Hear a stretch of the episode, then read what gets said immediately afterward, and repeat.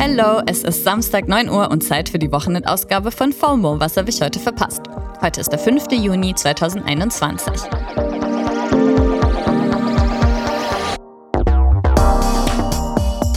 Mein Name ist Dana Salin und ich weiß nicht, wie es euch geht, aber bei mir im Freundeskreis ist es schon fast so ein Running Gag geworden, dass sich richtig viele Leute während der Pandemie einen Hund zugelegt haben. Oder gleich ein Baby.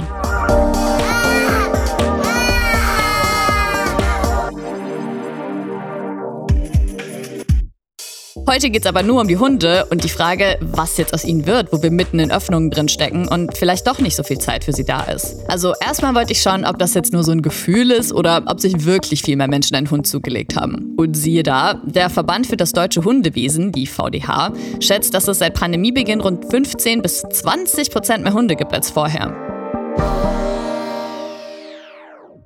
Viele ZüchterInnen fahren jetzt sogar schon ihre Internetpräsenz zurück, weil sie vor lauter Anfragen kaum hinterherkommen. Und laut der Tierschutzorganisation Tasso waren es 2020 25 Prozent mehr als Haustiere neu registrierte Hunde als im Vorjahr. Ja, wo sind denn diese ganzen Hunde jetzt? Einer davon sitzt zu Hause bei meiner Kollegin Easy. Huhu, Dana. Sie ist sonst hinter den Kulissen für die Produktion der FOMO-Folgen mitverantwortlich. Aber da sie sich eben auch ein Welpen in der Pandemie zugelegt hat, habe ich sie für die Folge mal vors Mikro gezerrt. Würdest du sagen, die Entscheidung, dir jetzt einen Hund zuzulegen, hatte überhaupt was mit der Pandemie zu tun? Ich würde sagen ja und nein. Also äh, die Idee, einen kleinen Hund zu adoptieren, ist mir nicht erst in der Pandemie gekommen. Das schwirrt schon seit Jahren in meinem Kopf rum und ich glaube, ich hatte einfach bisher nicht das Gefühl, dass meine Lebensumstände das so wirklich zulassen, mich voll und ganz auf so einen kleinen Hund einzulassen. Aber wie alle anderen auch, äh, verbringe auch ich ganz viel Zeit zu Hause und habe dementsprechend natürlich auch viel mehr Zeit gehabt, über solche Fragen überhaupt nachzudenken. Von daher kann ich mir schon gut vorstellen, dass das erstmal irgendwie den, den Gedankenprozess in Gang gebracht hat. Aber das war auf jeden Fall auch ähm, was, was meine Entscheidung beeinflusst hat. Ja, stimmt. Man hatte ja theoretisch auch mehr Zeit, solche Entscheidungen zu durchdenken. Und hast du denn jetzt noch Sorge, dass du quasi nach dem Leben im Lockdown zu wenig Zeit für deinen Hund haben könntest? Auf jeden Fall mache ich mir Sorgen, dass ich zu wenig Zeit für sie haben könnte. Nach dem Lockdown, aber auch gerade schon, wenn ich irgendwie einen stressigen Tag habe, vieles los und ich habe das Gefühl, ich werde ihr irgendwie gar nicht gerecht.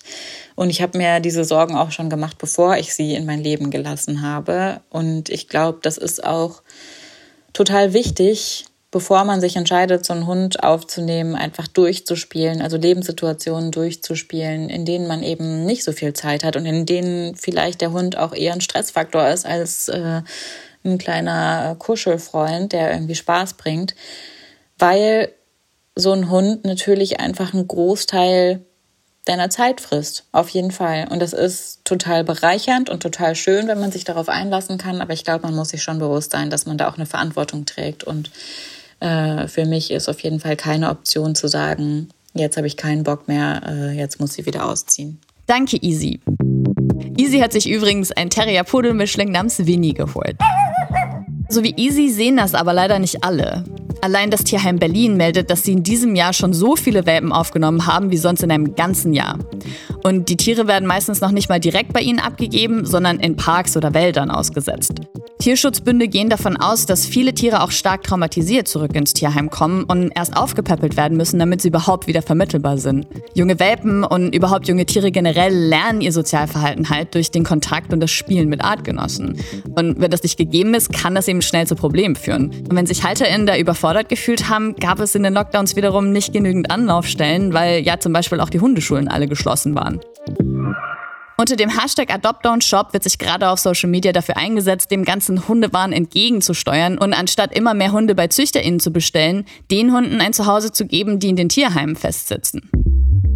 Die hohe Nachfrage nach Welpen, die von registrierten ZüchterInnen eben nicht mehr bedient werden kann, führt auch zu illegalem Handel. Dadurch kommt es immer häufiger zu Krankheiten bei den Tieren, die durch Inzucht oder Unkenntnis der PseudozüchterInnen entstehen können. Die Lebensumstände der Tiere sind bei solchen Leuten auch oft einfach schrecklich. Und wenn das Veterinäramt wiederum illegalen Welpenhandel feststellt, werden die Tiere beschlagnahmt und landen in einem Tierheim. Hanna vom Tierheim Tiere Spelzig habe ich mal gefragt, was man machen sollte, wenn man merkt, dass man einem Hund doch noch nicht gewachsen ist.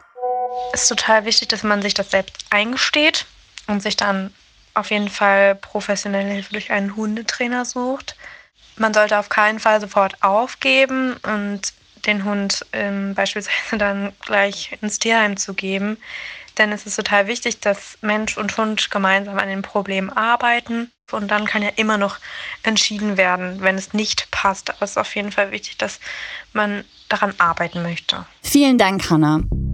Ja, also im Grunde ist es halt wie mit einer Beziehung. Man sollte gewillt sein, Kompromisse zu machen und zusammenzuarbeiten. Vor allem noch mal mehr, weil man es eben nicht mit einem erwachsenen Menschen zu tun hat, sondern einem Tier, was nur mal abhängig von uns ist.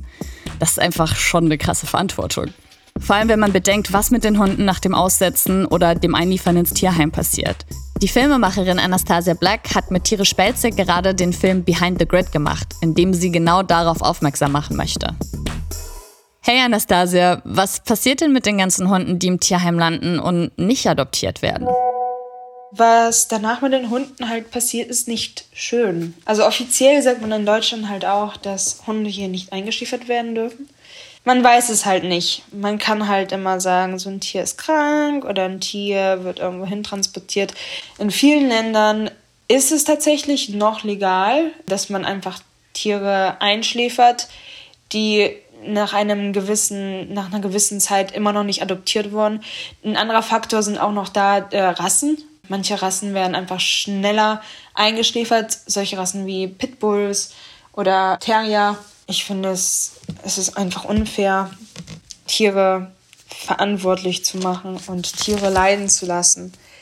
Da hoffe ich, dass Behind the Grid in irgendeiner Weise beisteuern kann. Äh, bei dem Link von dem Film findet ihr auch ähm, ein Formular, was dabei hilft. Das Tiere spellt sich, das Tierheim. Auch noch da mal großes Shoutout, vielen Dank. Die haben uns so unter die Arme gegriffen und so geholfen mit dem Film. Da haben wir auch eine Spendenaktion. Also wenn jemand mithelfen möchte, ähm, freuen wir uns natürlich sehr. Danke, Anastasia. Den Link zum Film packen wir euch in die Show Notes. Also ja, krass. Ich dachte, ist ja voll cute das Thema zum Wochenende mit Hundewelpen und so. Aber es scheint, dass der Welpenboom in der Pandemie leider nicht für alle so gut ausgegangen ist wie für Easy und Winnie. Das war's für heute. Schönes Wochenende euch allen und am Montag geht's dann weiter mit FOMO hier auf Spotify.